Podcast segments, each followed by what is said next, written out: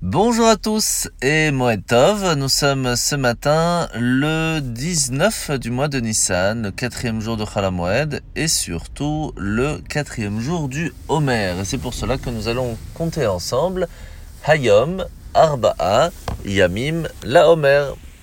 Le Tania de ce matin, nous continuons dans le chapitre 41 où l'Admorazaken continue de nous expliquer qu'il est très très important de ressentir et l'amour et la crainte de Dieu, que les deux ne peuvent être séparés comme un oiseau qui a deux ailes pour pouvoir s'élever.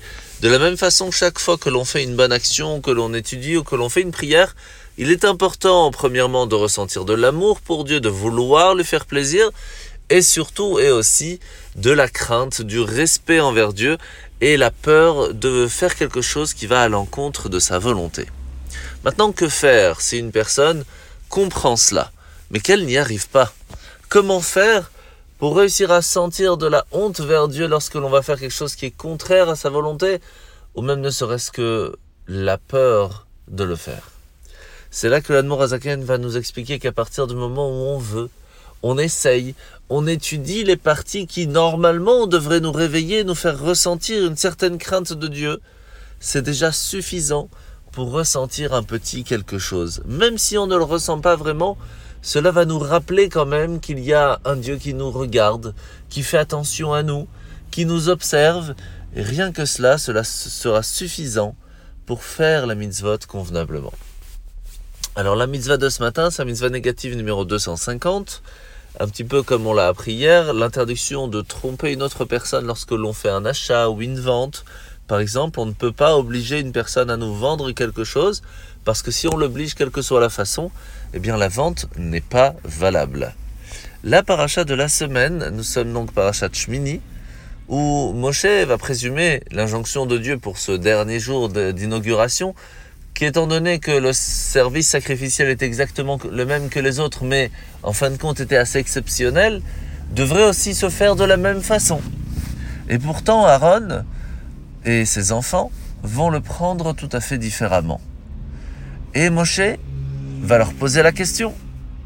Et en fin de compte, il va leur donner raison. Pourquoi?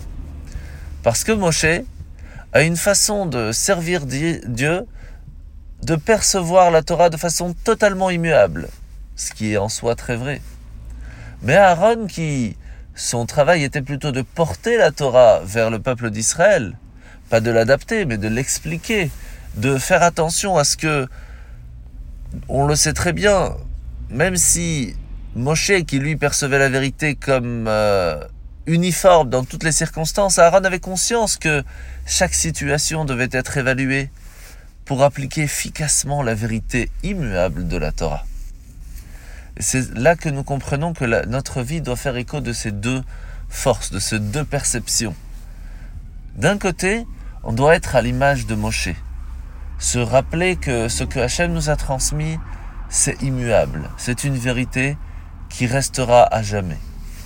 Mais de l'autre, nous devons interagir avec les autres avec une certaine approche, avec un amour indulgent envers ceux qui ne connaissent pas encore, pour pouvoir leur transmettre avec cœur, mais aussi avec crainte, pour que cette vérité puisse être transmise parmi tous nos frères et sœurs en vous souhaitant de passer une très bonne journée et à demain.